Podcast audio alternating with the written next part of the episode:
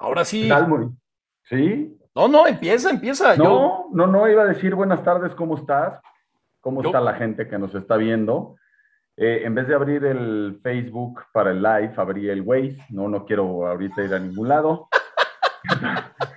Entonces, estaba yo, este, pues estoy tratando de ver qué onda. Aquí estamos ya. ¿Cómo están? Bienvenidos a Estereotipos, a este, su programa de confianza del el 16 de septiembre del 2021. Ya me, me Algunos dicen que es ¿eh? el... ¿Por qué? Si no decías de su programa de confianza, ya es como a fuerza. Oye, pero te voy a decir una cosa. Em, mucha gente dice que hoy es el que hoy es el cumpleaños de México y hay otros que dicen que no, que es el 27, 21 de septiembre, 21 de septiembre. Ahí hay una... En estricto sentido, sí no debería de ser hoy. Hoy es el inicio del movimiento de independencia, es lo que se celebra, y la consumación es el 21 de, septiembre, y ahí sí diríamos que es el cumpleaños de México. O sea, hoy sería el equivalente a cuando los papás tienen sexo, y el 21 de septiembre sería cuando nace el bebé. Es, muy mala tu analogía. No, porque, porque hoy es cuando empezó y se gestó el movimiento que a, postre, 11 años después, digo, fue un parto largo. Después, fue, un parto. después. Estoy tratando, fíjate que estoy tratando de meterme en la página de... Mira, ¿de quién? De, de Facebook, o sea, en, el, en el live. ¿Y no, te deja? Esta cosa.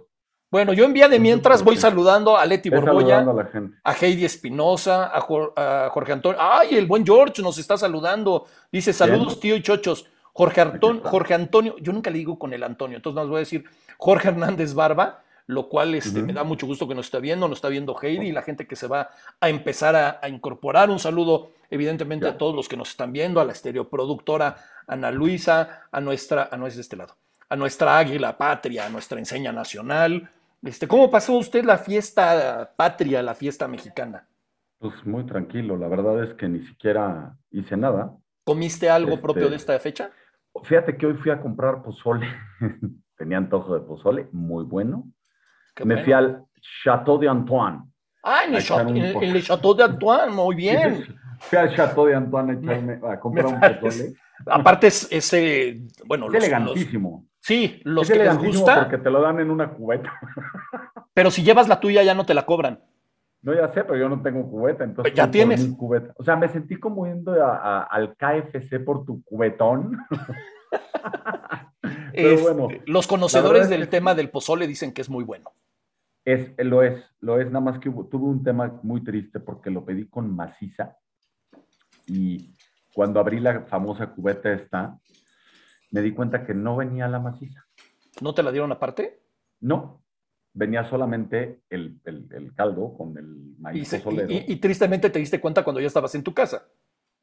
Eso le pasa. Pero bueno, pero se, pero se pudo, se pudo solucionar con un, un pollo nos, está, nos está saludando mi prima Ana, bueno.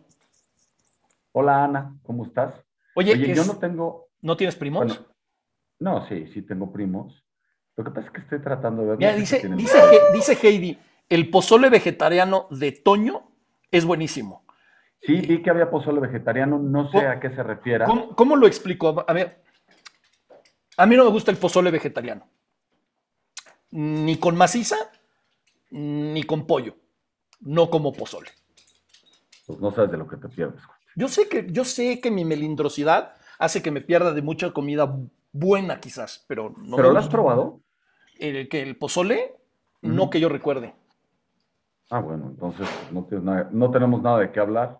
No, no, tenemos algo de qué hablar, algo muy interesante de qué hablar. Eh, bueno, antes que nada, a ver que la gente nos diga qué fue lo que comieron.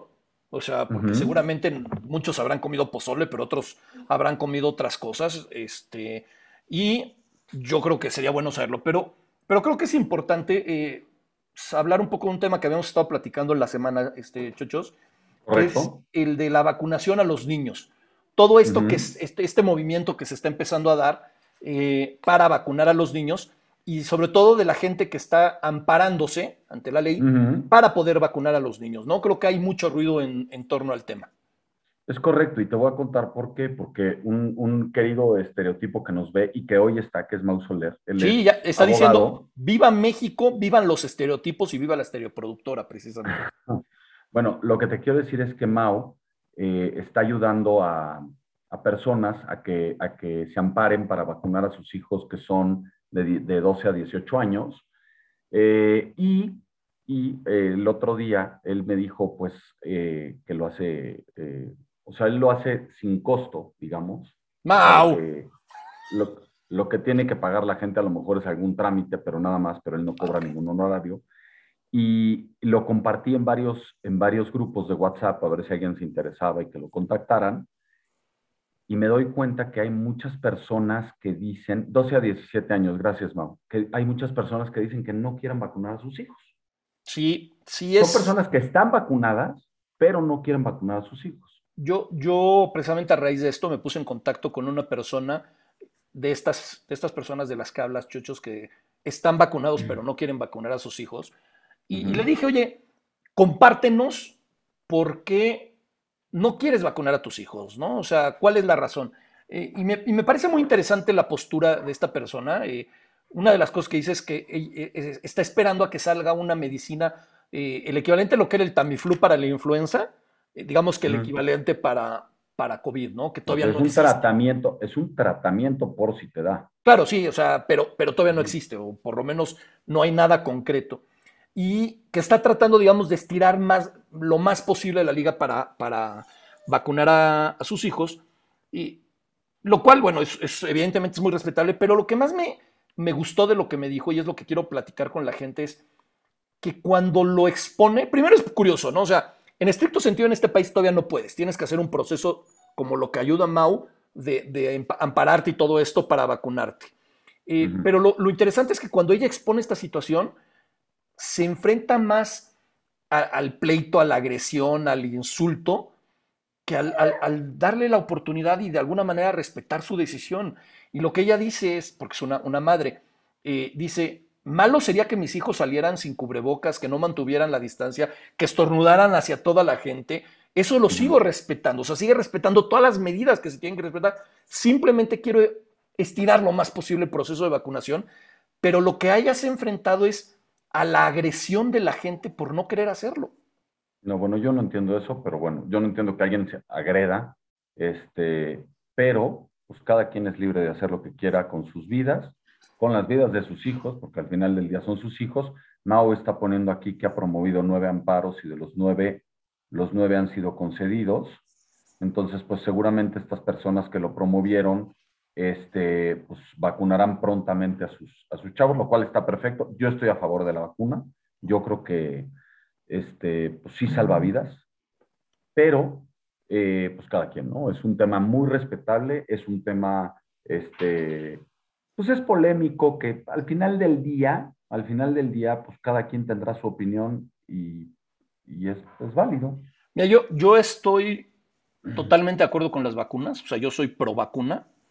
Em, el que entienda o no entienda a, la gente que quiera o no vacunar a sus hijos, como dices, es una decisión, pero sí lo que me hizo ver esta persona es, es increíble que no hayamos aprendido la generalidad, ¿eh? no estoy hablando ni de ti ni de mí, pero sí la general, después de esta pandemia, no hayamos entendido que lo que tenemos que hacer es buscar más las coincidencias que las diferencias y buscar la unidad si una persona no quiere vacunar a sus hijos, respetar su decisión, pues pero no agredir a esa persona. Incluso Trancas piensa igual que yo, por eso.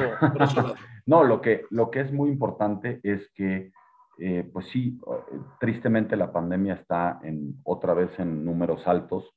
Eh, el día de hoy eh, fallecieron, bueno, el día de ayer fallecieron 895 personas, que se contagiaron cerca de, me parece que 15 mil. Entonces, pues sí, o sea, esto, esto, yo creo, o sea, esta es una postura personal, yo creo que esto va a terminar en un par de años más y va a ser gracias a que las personas van a estar vacunadas. O sea, yo sí creo que eso va a pasar, pero repito, a lo mejor va a ser tomada. Yo ya leí que Pfizer está sacando, está haciendo los protocolos para una vacuna tomada. Este, eh, en Estados Unidos están a muy pocas semanas, a lo mejor un par de semanas para que autoricen la vacuna para los niños de 5 a 11 años. Lo que me da risa en Estados Unidos es que pueden vacunar, pero y nadie siguen, se vacuna. siguen teniendo problemas para vacunarse. Oye, rápido, eh, nos saluda Jorge Borbolla, un saludo a, Jorge. Por ahí está Luis Veloz, también nos saluda. este, Bernardo Iriarte también nos está saludando. Eh, y está Ligia, que ahora, gracias a Dios, va a estar todo el programa. Y está haciendo una pregunta muy interesante. Bueno, antes manda a saludarte. Obviamente dice, hola mis queridos estereotipos y, a la estereoproducer. Y nos pregunta, ¿van a cantar? y nos está preguntando que si vamos a cantar, porque el día de hoy va a estar con nosotros María Filippini. María Filippini es una actriz de teatro, eh, teatro musical, eh, con una carrera bastante, bastante, bastante interesante. Eh, y amplia. y, amplia, claro, ¿no? Totalmente. Entonces, en una de esas, pues empieza a calentar el ambiente hablando de teatro musical y eso, y Chochos y María se, animan para, para cantarnos. Y, digo Chochos porque Chochos es el que canta bien, de verdad ustedes no me quieren oír cantar a mí. Eh, pero Chochos, ¿qué te parece si, mira, y está diciendo Bernardo que, es, tu fan, entonces yo creo que a tus fans les tienes que, que corresponder cantando, pero qué mejor para, para hablar bien de música como Dios manda que darle paso a María Filippini, que está hoy con nosotros aquí en Estereotipos. Ahí viene, viene, allá está llegando, la tecnología está haciendo toda su magia para que entre a, contacto con nosotros, este, pero no entra. Ahí está, ahí, está ahí está, ya. Hola María, ¿cómo estás? Bienvenida a Estereotipos. ¿Nos Hola, ¿cómo están? Encantada de estar con ustedes. Pues encantados de tenerte, María. Este, estábamos aquí presumiéndole a la gente. Eh, hay gente que ya nos está haciendo en el, comentarios en el chat de que quieren que cantemos, pero decimos que nosotros no te queremos faltar al respeto. Este, pero encantados de tenerte. ¿Cómo, cómo estás? ¿Todo bien? Todo bien, todo bien. Este, pues, pues aquí vagando, no, no, no, es que eh, con esto de la pandemia, pues estamos todos los actores y los músicos y toda la gente que nos dedicamos al entretenimiento, pues eh, a la deriva un poco, pero, pero con toda la actitud. Sí, sin lugar a dudas, me imagino que el tema de, eh, del teatro en particular ha de ser una, situación muy compleja, ¿no? Y es, es lo que más, más ha tardado en reactivarse. Exacto, fíjate que eh, este año eh, estuve en Ghost, el musical, eh, es este musical de la película que, muchos de nosotros conocemos, icónica de los ochentas, ¿no? Fue en los sí, En los ochentas. en los ochentas. Y, y, bueno, se hizo un intento y fue un oasis para todos nosotros de, bueno, no se hizo un intento, se estrenó en, en, noviembre, ensayamos todo noviembre, se estrenó en diciembre, tuvimos que cerrar obviamente por la segunda ola, pero pues ya sabíamos que eso podría pasar, ¿no? Entonces, eh, pero estuvimos súper contentos montando una obra con tapabocas, fue muy loco porque pues cantando con el tapabocas era como, como bizarrísimo, pero pero hubo, hubieron muchas cosas muy bellas a partir de eso, eh, como más expresión en, como artistas, como más expresión en los ojos, en la emoción, en todo.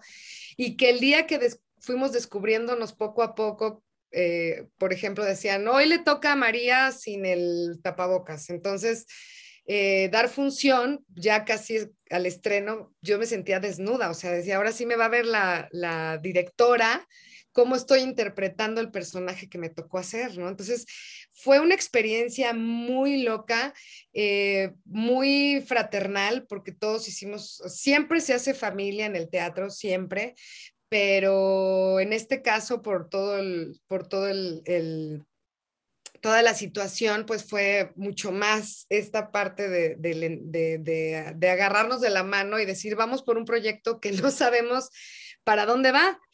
Entonces, eh, fue muy interesante. Cortamos en diciembre y en, marzo regresamos estuvimos tres meses de temporada, todos haciendo lo posible por, por estar en cartelera. Obviamente te estoy hablando de, sueldos bajos, de los productores hacían lo que podían, en este caso Morris Gilbert y Mejor Teatro. Eh, el dueño del teatro, que es este Manolo Sánchez Navarro, los, los, el hijo de Doña Fela y de, pues imagínate, toda esta dinastía. Toda. Que que se sumaron a que entre todos lográramos mantener una temporada que tuvimos que cortar porque venía la siguiente ola y no alcanzaba para nada, entonces pues decidimos cortarla, pero me dieron ayer la noticia que regresamos en enero. Entonces, eh, me encantan los productores de teatro y me encanta la gente que hacemos teatro porque somos muy valientes. Oye, Ana, este, María, perdón, es que eh, yo escucho, bueno, tú tienes una carrera súper amplia. Cuando estábamos preparando este programa, vimos tu, hoja de vida o tu currículum y decíamos, bueno, ¿qué no ha hecho esta mujer? Necesitamos entender un poco y conocer un poco a María Filipini. ¿Cómo empiezas? O sea, ¿qué es lo que te lleva a, a que, o sea, que te vuelvas una actriz? Que básicamente tu carrera está basada en el teatro musical, pero has hecho tele, has hecho cine, has hecho otras cosas pero nos gustaría conocer un poco cómo llegas, cómo empiezas.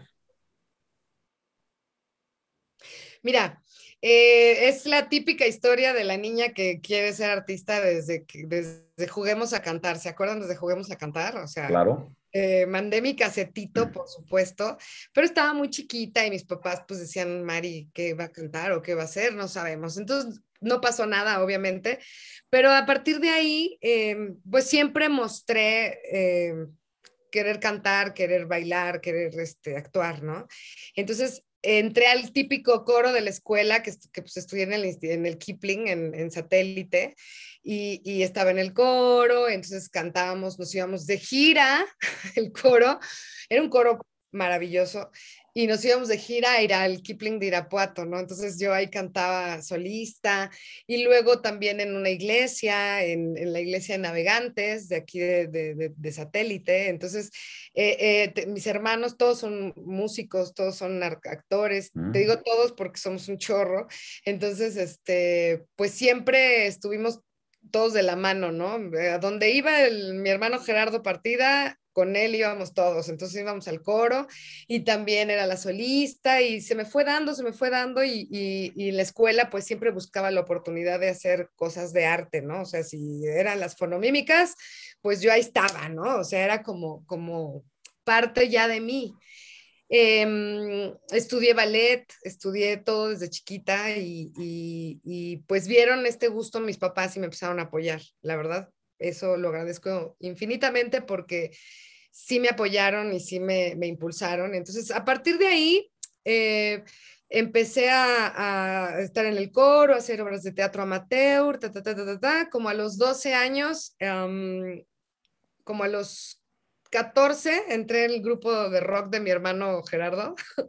Decían, pues, pues, que cante tu hermanita, ¿no? Decía, este, porque se había ido el cantante y mi hermano dijo, mi hermanita, pues sí, pues sí, canta en todos lados, pues que cante. Entonces tenía ya como 15 años, ya, ¿eh? Ya como 15 años.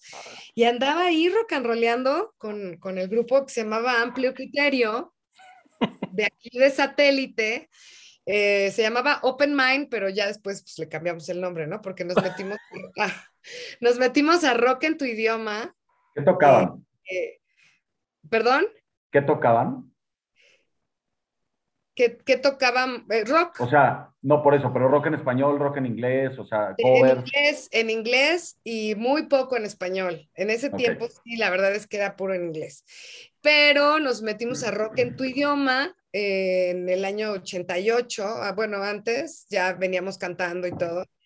Y este, y pues nos fue muy bien y de ahí empezamos a tocar en Rocotitlán, no sé si se acuerdan Rocotitlán. Claro el look, la, la última carcajada de la cumbancha, que hoy justo, fui por mi hermano ahí, que ahora es un teatro que se llama El Telón de Asfalto. Pero tipo look tenía columnas todas forradas con nubla espuma por el, por el, ya sabes, ¿cómo el se llama esto El slam. El slam. El slam. Exactamente. Y ahí, bueno, ahí canté con mi grupo de con el grupo, este, también en Rockstock, en Reforma, pero pues, yo iba a la barra y era, o sea, menor de edad, entonces era como que pedía mi café, ¿no? O sea,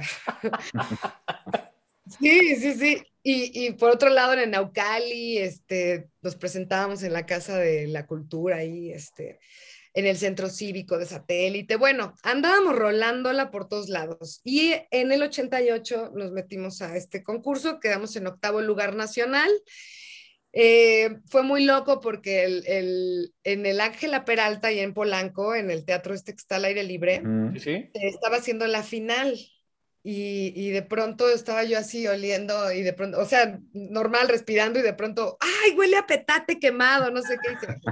Se atacaron de la risa todos alrededor de mí porque yo no conocía pues la marihuana, ¿no? O sea, en mi vida la había olido.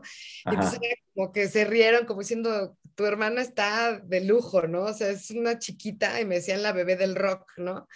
Y ese concierto no se pudo hacer porque en México ustedes saben que el rock eh, pues nunca fue eh, cobijado, ¿no? Entonces, eh, pues obviamente si estás empezando a decir lo que piensas, pues de pronto no te dejan, ¿no? Y más en este país, ¿no? Entonces, digo, no es que le tenga nada contra mi país, amo a mi país, pero bueno, estaba monopolizado el rock en ese tiempo y, y, medio, medio rock raro, pero estaba monopolizado pues por, por, por las, la, pues, una cadena de televisión, ¿no? Y entonces pues bueno, el caso es que nos dieron portazo, no se pudo hacer y se hizo la final en el Hotel de México.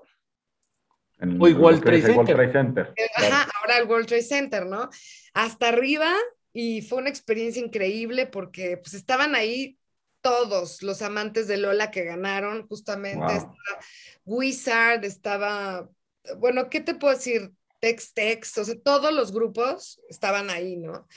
Y, y, fue una experiencia bien padre porque pues yo de pronto pues, no había bajado el cerro, o sea, tipo satélite, no. Mm. Y bueno, no había comunicaciones y olvídate que, que, hubieras, o sea, si no estabas en tu casa no te encontraban, punto, ¿no? O sea, si no contestabas en tu casa, ¿no? Entonces, este, pues la verdad que, que recuerdo ese tiempo con mucho cariño porque yo me hubiera, me hubiera encantado seguir. Pero al mismo tiempo, eh, el teatro me llamaba mucho la atención. Entonces, mm, mi tía, una tía que también es cantante y todo, se llama Irma Filippini, hermana de mi mamá, este, me, me llevó a ver Barnum en el San Rafael. Y yo ese día... La del circo. Ajá. Y ese día quedé prendada del teatro musical, que ya había hecho Vaselina y Godspell, que Godspell es una de mis obras favoritas y después la pude hacer profesionalmente pues dije, yo quiero estar allá arriba. Entonces me empecé, seguí estudiando, iba a la prepa, eh, a la secundaria, a la prepa, pero siempre estudiaba eh, baile, este, bueno, en la prepa yo me iba solita en, camioncito y todo, hasta la glorieta de insurgentes a tomar con Emma Pulido clases, o sea... María, perdón que te interrumpa, pero me llama mucho la atención porque del, el, rock de esa época, de los amantes de Lola, Kenny los eléctricos, eh, a ver, va de nuevo. amantes de Lola, Kenny los eléctricos, toda esa época. Este. Espérate, tío, porque creo que. Trae algún rollo por ahí la conexión. tiene, un tema, tiene un tema con la conexión. Mientras canta Chochos. No, no. No, no, no, queremos que la gente se salga. Mientras, mientras tanto, Saluda. Este, Dice Luis Veloz, arránquense con una rolita. No, pues no queremos que se salga la gente, Luis. Este. ya, nada más de, proponerlo, ya ladró trancas, imagínate. imagínate, luego. Se, se ahí, viene ya la... dice, vive el rock. Sí, a ver, ya, ya se volvió a conectar, María. Ahí está, nada más conecte su audio. Ahí va, ahí va, ahí vamos, ahí vamos. ahí está. No te preocupes, María. Todo, todo en, e, cuando la tecnología está metida puede pasar cualquier cosa, no te preocupes. Regreso a la pregunta, espero que me la escuches. Es, Estás en la época, como decías, ¿no? Los amantes de Lola, Kenny los eléctricos, ritmo peligroso. O sea, era el rock de verdad, no maná. El rock de verdad de esa época.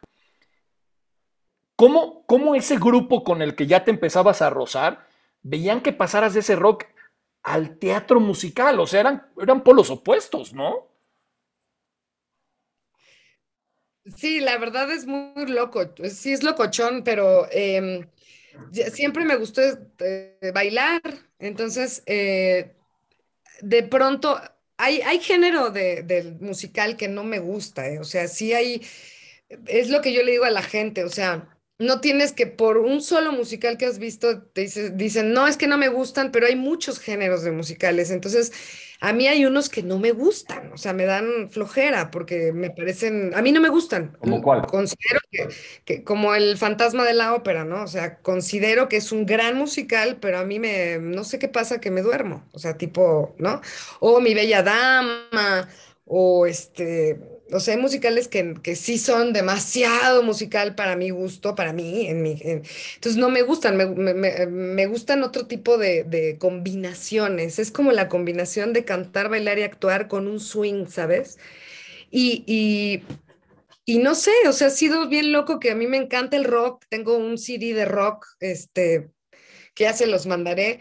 Eh, y, y ahora tengo muchas ganas de volver a cantar, o sea, yo creo que yo hice el, todo lo posible por grabar y por, por yo quería ser una cantante de, de, discos, ¿no? O sea, no, ahora ya no es disco, pero bueno.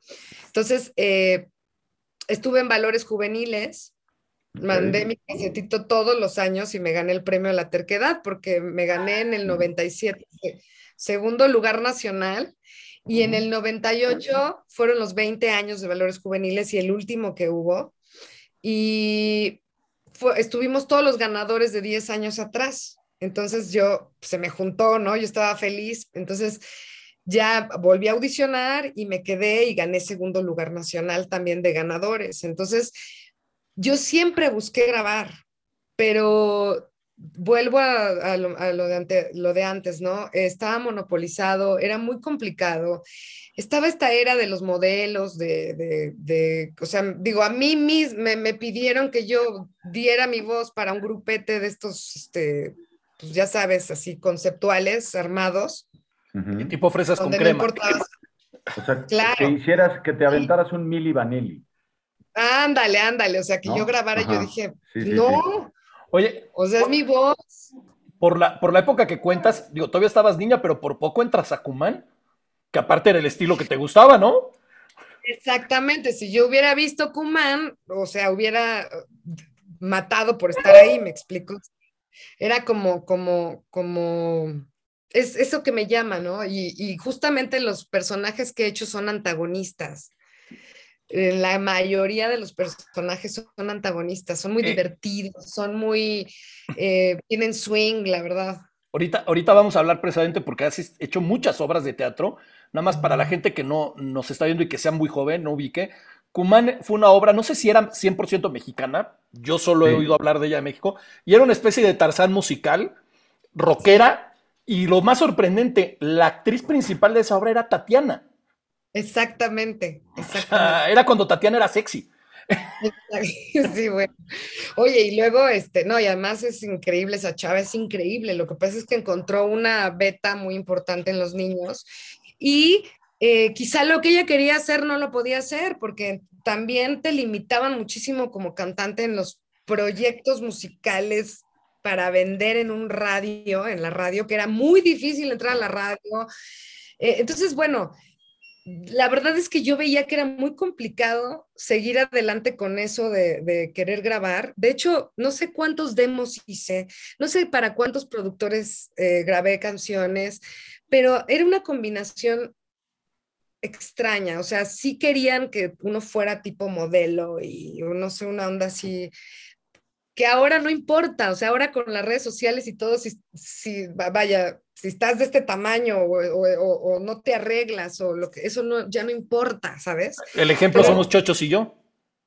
Mira, este, tienen personalidad y ahora lo que, los que tienen personalidad son los que triunfan, la verdad. O sea, tiene que ver con el talento, tiene que ver con lo que puedes, lo que vas a decir. O sea, qué, qué cosas, que tengas cosas interesantes que contar, que decir, ¿no? Entonces, pero bueno, todo ese tiempo pasó y no pasó nada. Entonces, al mismo tiempo yo me enganché del teatro. Y entonces empecé a buscar y a audicionar para teatro. Y bueno, mi primera obra profesional fue Mamá ama el rock, con Angélica María, Angélica Vale y Ricky Martin. Yo salía tres veces en la obra, era de las amiguitas de Angélica Vale, ¿no? Entonces es que en ese musical mi hermano hizo el diseño del audio, que tengo que es músico, mi hermano Gerardo Partida hace, hace de todo, es músico, es programador, es, o sea, y también hace diseño de audio. Y así empezó él. Entonces, este, pues allá andaba yo, chiquilla, y doña Angélica Ortiz le dije que yo quería estar en su obra. Y me dijo, a ver, pues, ¿qué haces? No, pues canto. A ver, canta. Entonces ya canté. Y entonces le dijo a mi hermano, bueno, deja que entre tu hermana, hombre. O sea, no, y, y me aventé la temporada y nos fuimos de gira y fue increíble. Me, me, acuerdo que fue mi primera experiencia y no pudo ser más linda, porque esa gira que nos aventamos era fue gloriosa, ¿no? O sea, un día, cada día en un, estado diferente, eh, fue muy padre. Y bueno, de ahí seguía audicionando, pero me seguía preparando. Yo tomaba clases de lo que pudiera, o sea, era así, baile, canto, este, actuación, dicción, este, de todo, de todo, de todo. Entonces, eh, yo seguía estudiando no me metía a estudiar la carrera en un lugar porque no existía una escuela. Pero ya estaba el, el, CEA, ¿no? Por ejemplo. Sí, pero pues, no era mi onda. O sea, tú querías algo de verdad. Exacto. Pues mira, te voy a decir algo. Hay unos maestros increíbles en el CEA.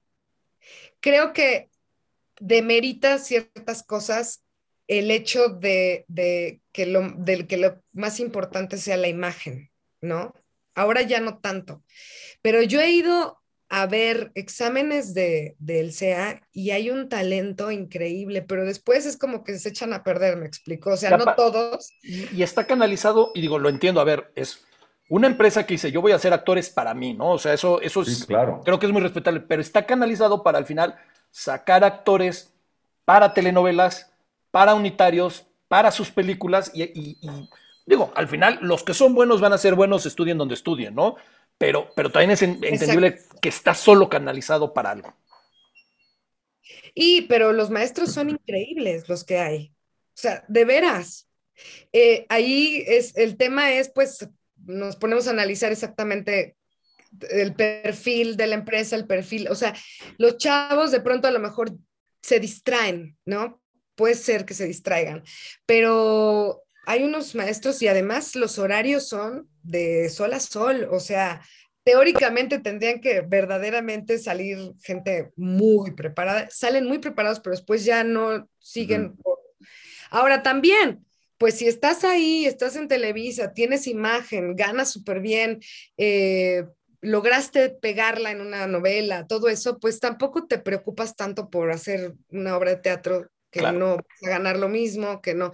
Entonces, vaya, no es, no es ni bien ni mal, está perfecto lo que quieras, ¿no? O sea, no era mi mood, o sea, yo siempre batallé con mi peso, entonces era como que siento que si me hubiera metido ahí, me hubiera vuelto, eh, ¿cómo se llaman estas enfermedades? Anoréxicas o algo así.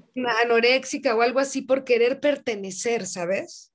Entonces, eh, sabiamente dije que no porque tuve la oportunidad y luego también en la nacional me quise meter a la, como cantante, pero no te daban nada de actuación, nada de baile.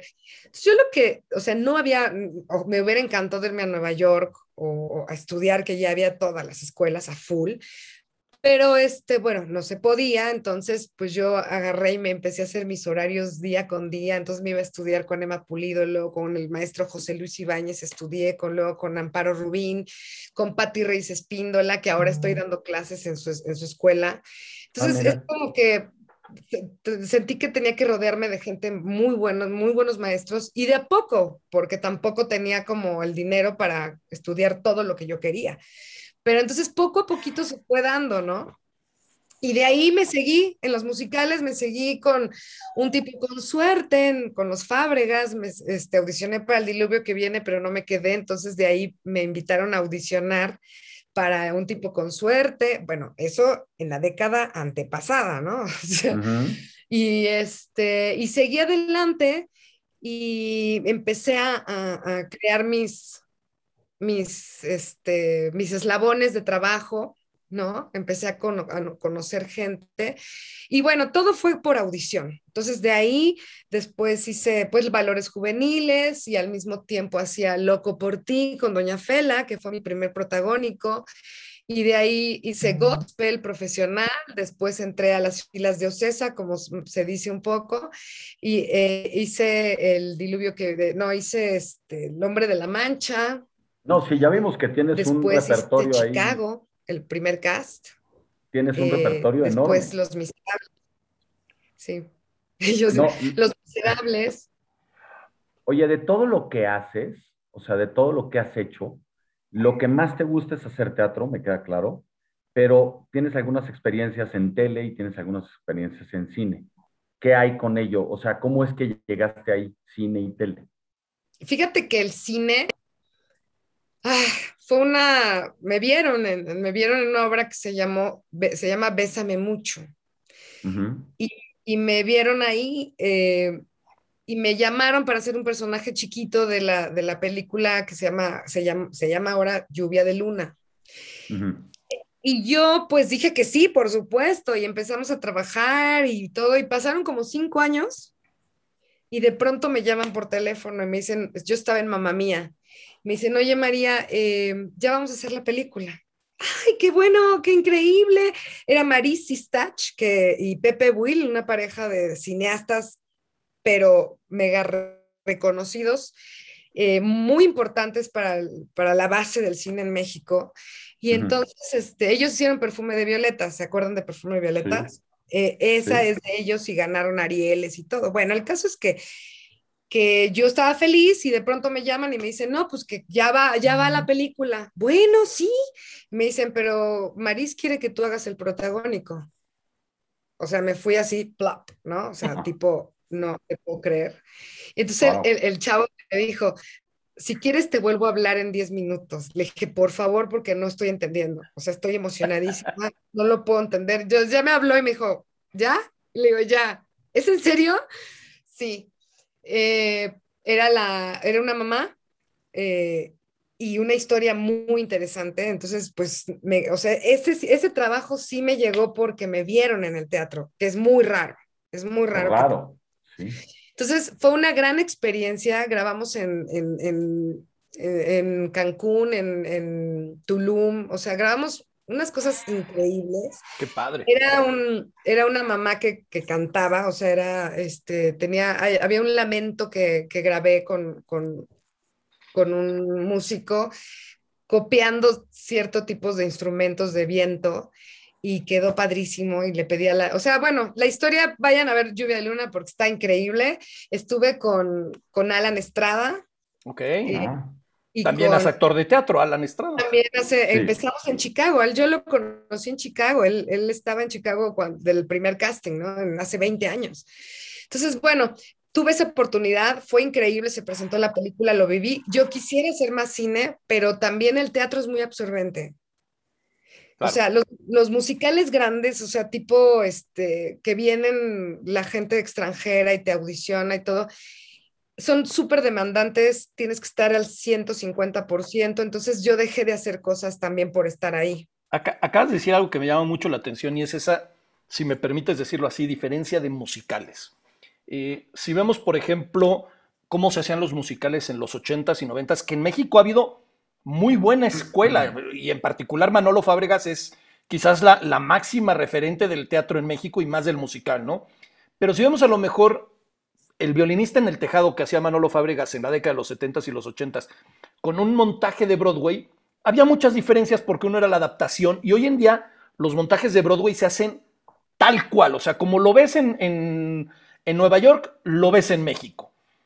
Y hay otras obras que son, digamos, un poco más libres. Viendo tu currículum, y voy a mencionar dos obras que a mí en lo particular me gustan mucho, veo una obra como El Diluvio que viene, en la cual, por lo que entiendo, audicionaste cuando la hizo Héctor Bonilla y luego estuviste cuando estuvo Jaime Camil, me imagino que por las fechas. Y que tiene ciertas características y tienes un musical como es Chicago, ¿no? Un Chicago que es quizás de las obras más exitosas y que además, oh, oh. gracias al ¿Cómo Te un poco, tío. Ah, te digo que, Chicago es una de las más exitosas y, quizás a raíz de la película se hizo todavía más famosa. ¿Cómo es participar en ese tipo de montajes? Uno no tan exigente, quizás por decirlo de alguna manera, que el otro. ¿Cómo, cómo es esa diferencia?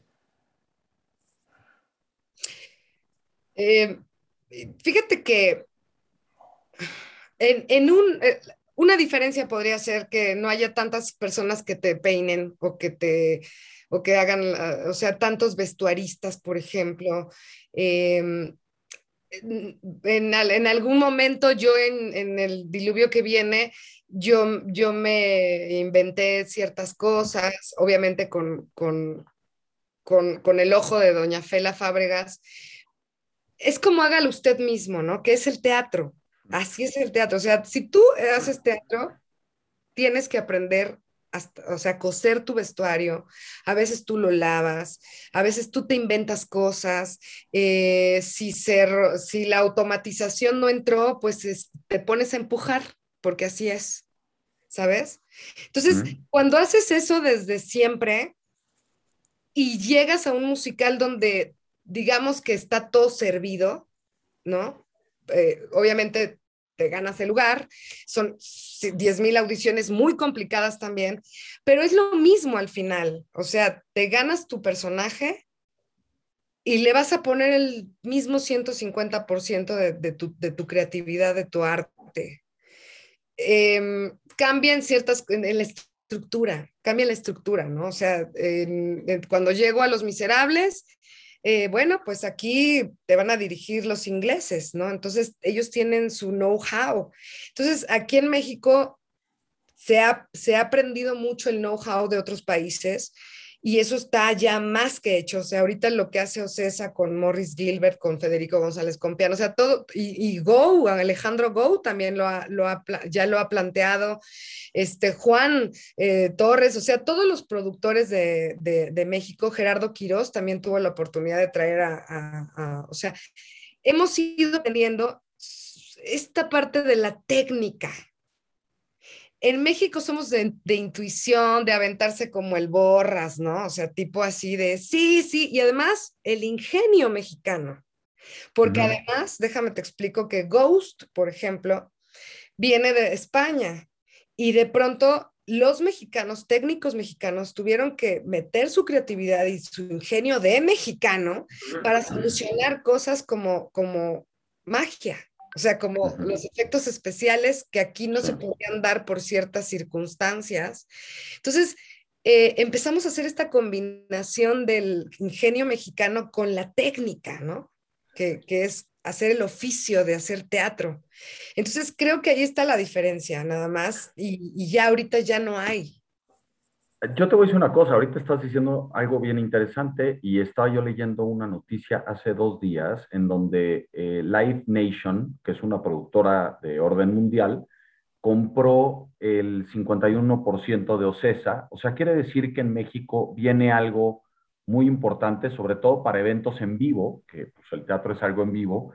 A mí la última obra que me tocó ver antes de la pandemia fue Chicago, justamente con Vivi Gaitán y con María León la verdad es que muy, muy bien montada, muy, muy bien montada.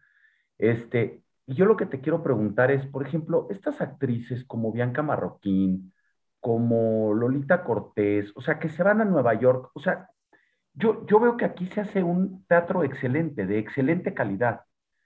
¿Por qué estas actrices, por ejemplo, y te lo pregunto porque tú eres actriz y sabes de esto, ¿por qué ellas prefieren migrar si aquí tenemos tan buena calidad en producción, justamente por lo que dices en este tema de vamos a ser mucho más creativos para que la obra salga perfecta? ¿Por qué?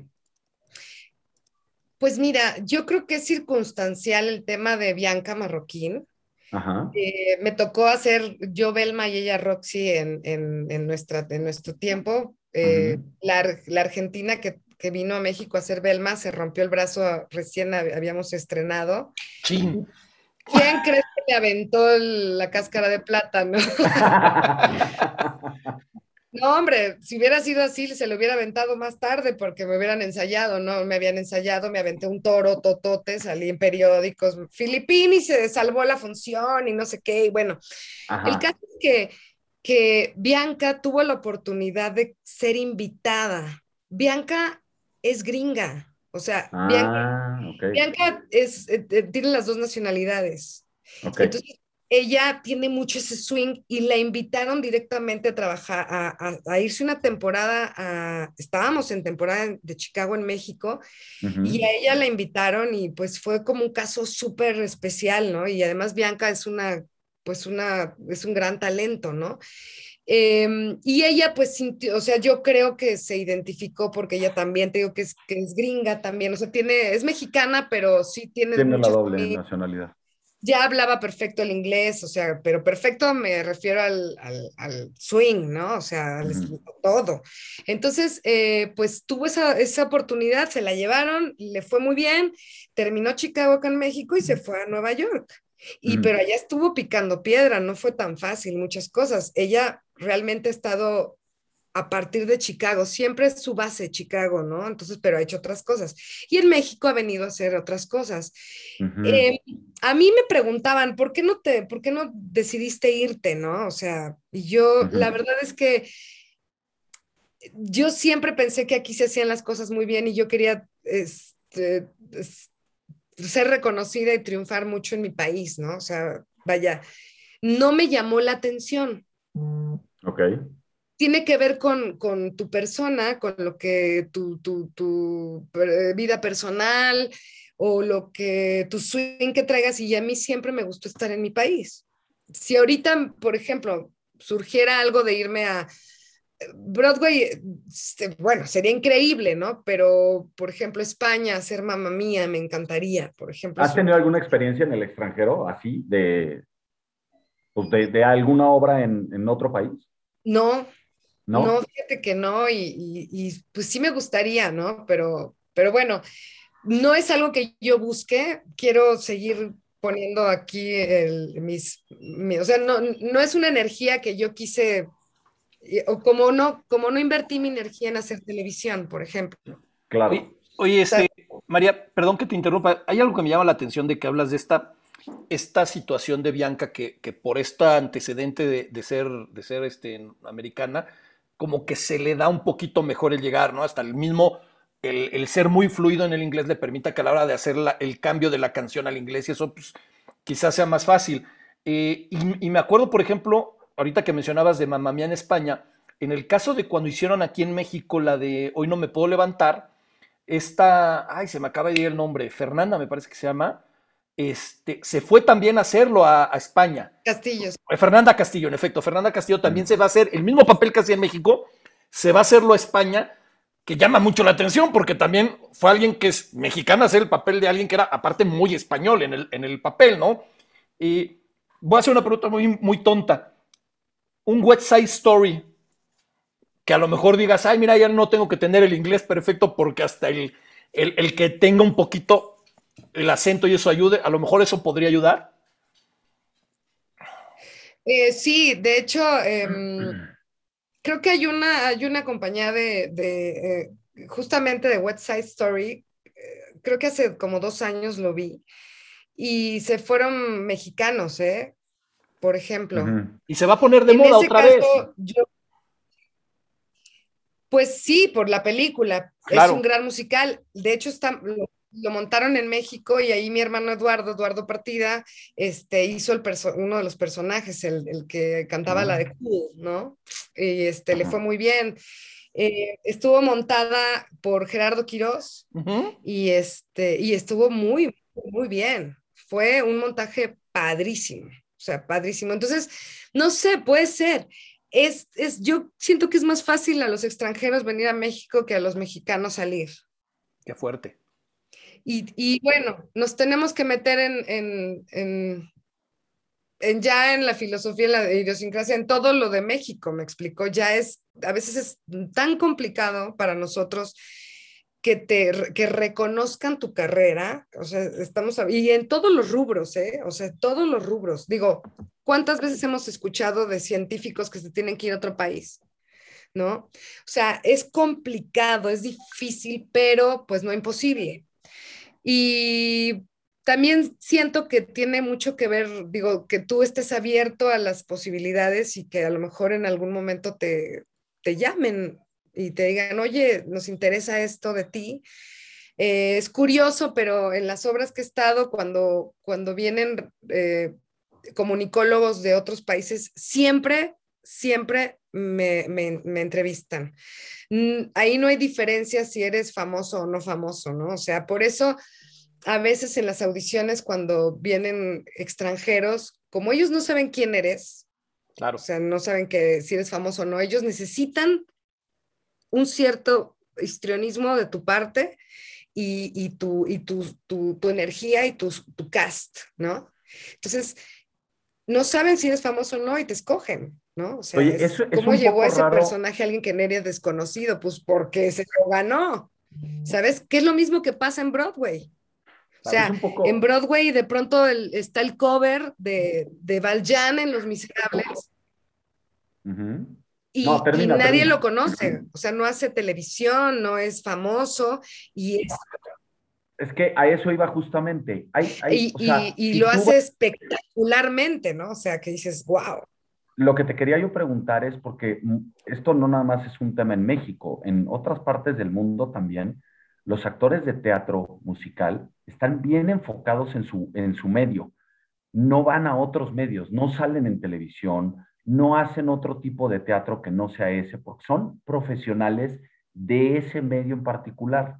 Aquí aplica igual, o sea, tú, digo, por, y, vuelvo a lo mismo, revisamos tu currículum y dijimos, es que esta mujer es específicamente una actriz de teatro musical. O sea, tú te consideras que eres especialista en eso, es como un cirujano en, en no sé, en neurocirujano. Eres especialista en teatro musical, ¿correcto? Sí, sí, sí. Sí, es, es, es, como eh, claro, todo, todo mi estudio y todo lo enfoqué en, teatro musical. He hecho eh, obras que son de straight, que le llaman de pronto, que es este, que no hay musical. Y, me he sentido cómoda, pero a veces pienso, ¿y a qué hora canto? ¿no? o sea, eh, pero me he sentido muy cómoda como, como actriz también, ¿no? O sea, como actriz. Y hace tiempo que empecé también a trabajar lo que es el tema de la televisión porque también me di cuenta que, pues sí, o sea, me falta la imagen, porque el problema es que, aunque tenga el carrerón y los protagónicos o lo que tú quieras, eh, si yo no tengo los followers que se necesitan en este tiempo, ¿no? Y, si eres famoso, pues no te lo van a dar. Oye, María. Y lo, puedo entender, no estoy juzgando, ¿no? No, pero yo creo que el talento sí compensa muchísimo otras cosas de followers, ¿eh? O sea, yo yo, yo, yo sí puedo juzgar, o, sí me voy a atrever a juzgar, porque acá de decir algo muy cierto. Estaba escuchando que van a volver a poner Jesucristo este, superestrella, ¿no? Eh, y hoy es el, el, cast. Este, el cuate este, se me olvidó el nombre del que era de, eh, este, de, la ley, sí.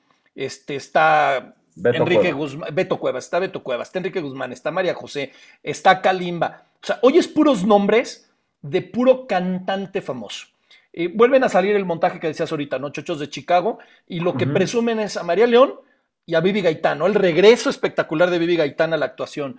Que a mí no me gusta, por, para ser honesto. Yo estoy igual que tú. Y de repente te das cuenta que en México parece que para que una obra triunfe, tiene que tener una cara famosa. Cuando montaron El fantasma de la ópera, incluso, en Los Miserables, Cats, este... Rey León. El Rey León, Chicago, lo que sea, en Nueva York o en, el West End, en Inglaterra, dicen, es la obra. Y hay gente de los que son amantes del teatro que dicen, ah, mira, este actor de teatro, sí lo conozco porque estuvo en tal obra y ahora está en otra. Pero lo que importa es la obra, es la historia, es la música. O sea, era más famoso Eloy Weber como compositor y como creador de obra que el actor. Y aquí en México, como dices, María, estoy totalmente de acuerdo contigo, parece que se necesita a fuerza el nombre de un actor de tele o un cantante reconocido para jalar la gente al teatro cuando hay excelentes personas que son actores de teatro y que hacen teatro, ¿no? O sea, yo creo que ese sí es un, problema que hay en México. Fíjate que, ahora sí que como el huevo y la gallina, eh, es a veces es tan complicada, eh, o sea, en México tienes que trabajar de mil cosas, para sobrevivir, para... Entonces, de pronto, no va la gente al teatro porque les parece caro, ¿sabes? Eh, y la experiencia lo merecen, ¿sabes? Y, el cine, y bueno, el cine es más fácil ir al cine y las palomitas y ta, ta, ta, porque dicen, oye, yo quiero ir al teatro, pero voy a llevar a mi familia que somos cinco, ¿no? O sea, ¿cómo voy a pagar un boleto de 1.500 pesos por persona?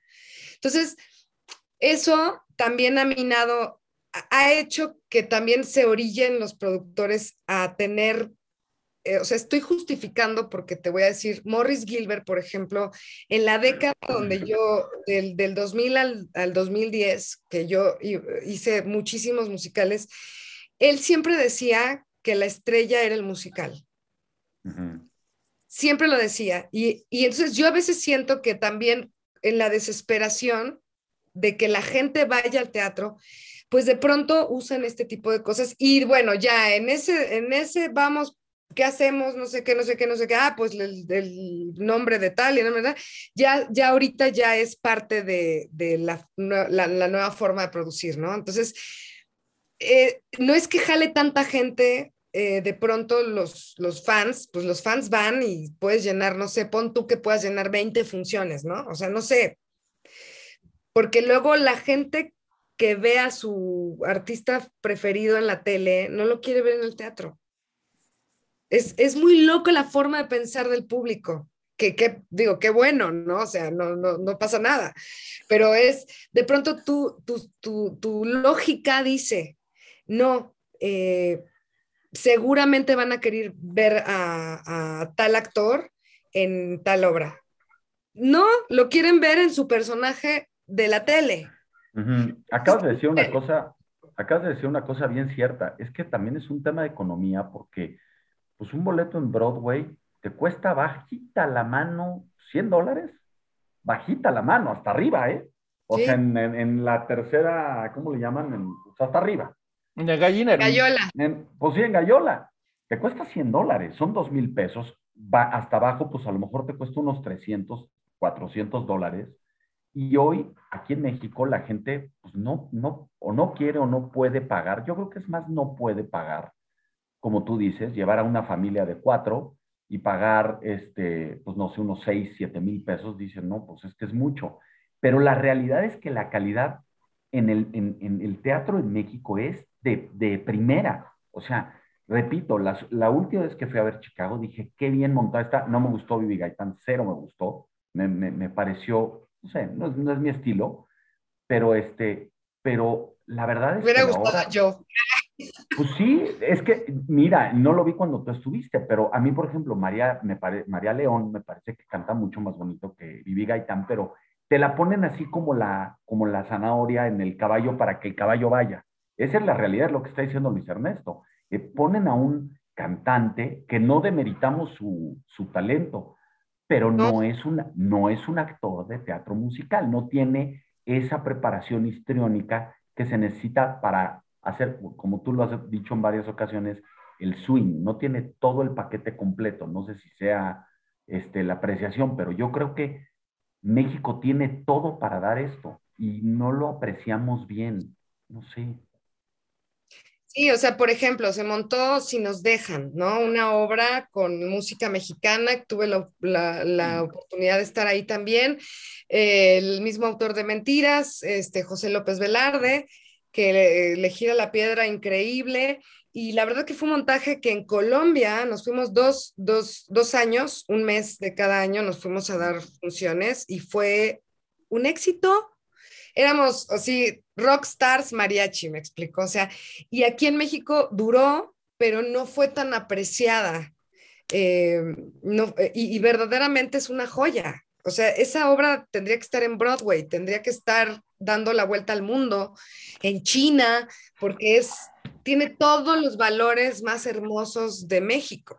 Es un homenaje a los valores de México, o sea, al color, al, sabor, a la buena onda, a todo lo que, la música, todo lo que tenemos, ¿no? Entonces, bueno, eh, algo pasa, pero creo que sí los productores han, han, tratado de hacer lo mejor que pueden para, para jalar a la gente al teatro y que la gente viva la experiencia, ¿sabes? Que escojan ir al teatro.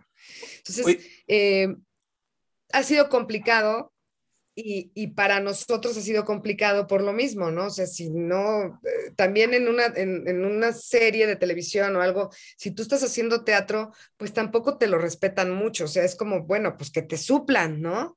Y, el teatro es muy difícil, o sea, eh, sí hay gente que te pueda suplir, pero por alguna razón tú, tú eres el cast. Oye, y tú Sí. perdón, déjame, es que me gusta mucho lo que estás diciendo, pero, pero hay muchos comentarios de la gente que quiero pues quiero reconocerlo, ¿no? Tienes un super fan que es Luis Veloz, que te ha ah, mandado cualquier cantidad de felicitaciones, pero en particular dice algo muy padre, dice, el éxito teatral no implica la fama. Eh, luego, Dulce, Dulce Adriana Caselis dice, si no me equivoco, estuviste en Como Quieras, pero perro ámame. Este, luego, por ahí nos está preguntando eh, Carlos Bárcena, nos dice que la, la, obra esta de School of Rock parece ser que la van a hacer aquí en, en México y que le gustaría mucho verla, ¿no? Porque, pues, digo, la película es buenísima, entonces yo creo que la, obra puede ser muy buena. Quiero, quiero centrarme en dos cosas. Una que mencionó ahorita Chochos y que de alguna manera tú la mencionaste, y otra, una obra en particular que además sé que estuviste en ella. Primero, yo creo que una de las circunstancias en una ciudad como la nuestra para el teatro también es la ubicación de los teatros. Había una época donde está precisamente el complejo este, Fábregas, que están tres, cuatro teatros juntos y era un como micro Broadway en México.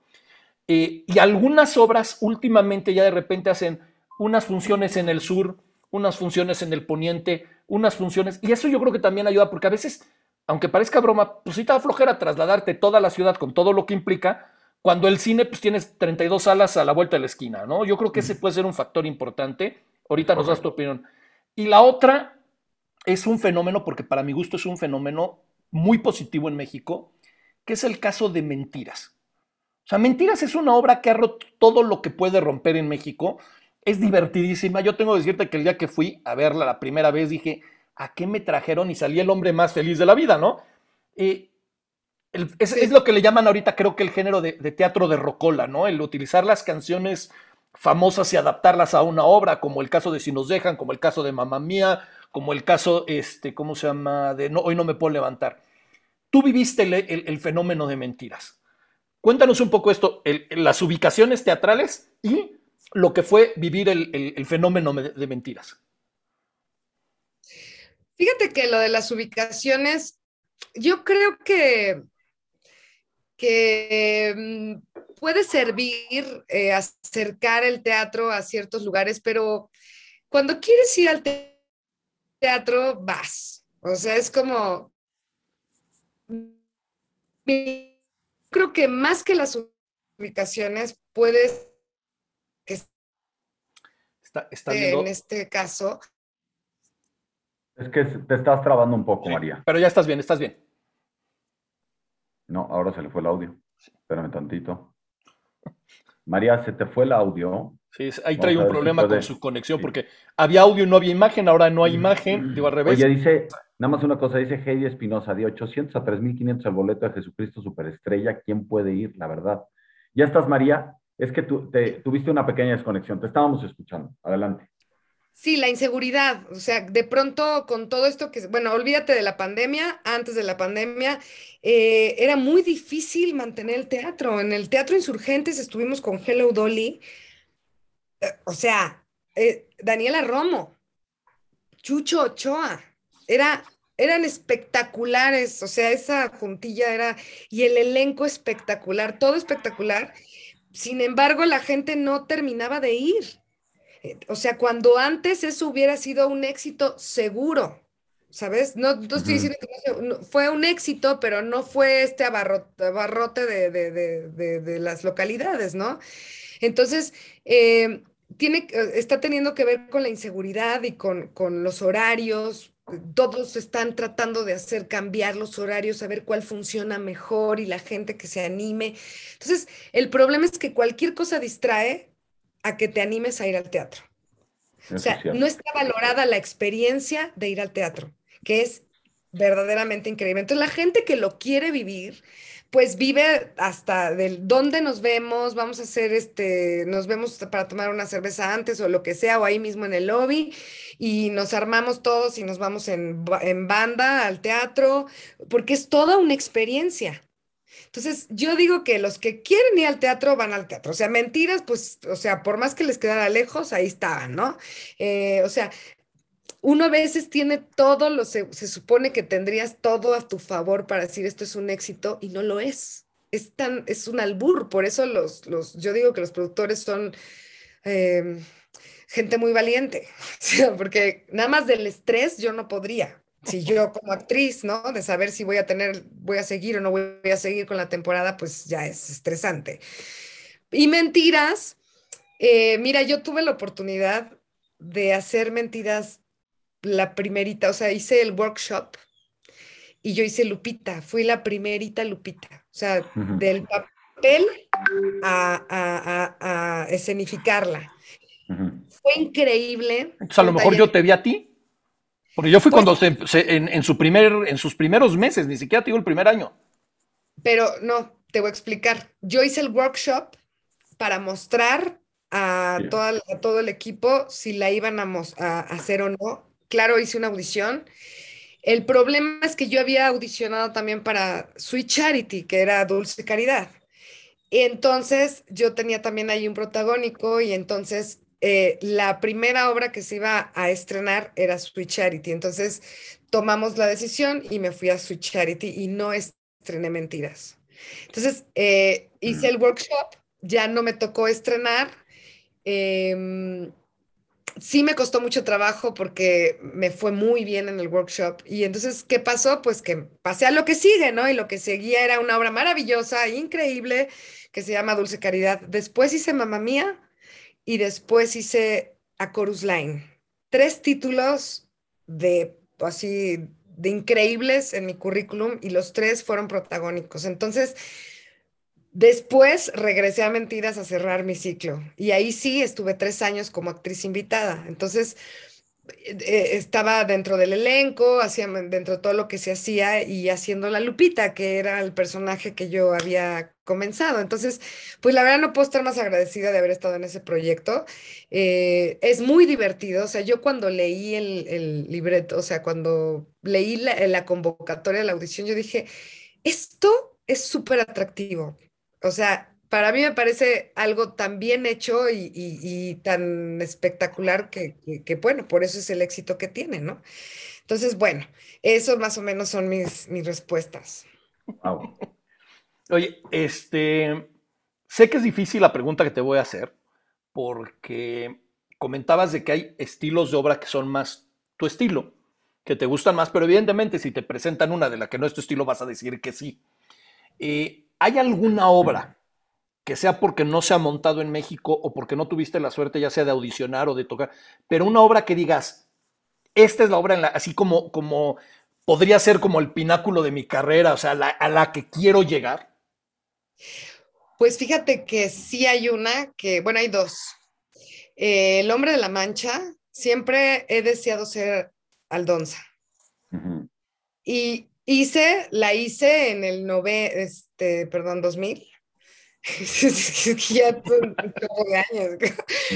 en el 2000 la hice y todo como parte del ensamble y también tenía un personaje y todo, y yo babeaba por hacer Aldonza, ¿no? Entonces después la montaron hace poco, pero pues no tuve la oportunidad, audicioné, audicioné, audicioné y no, pues no se dio.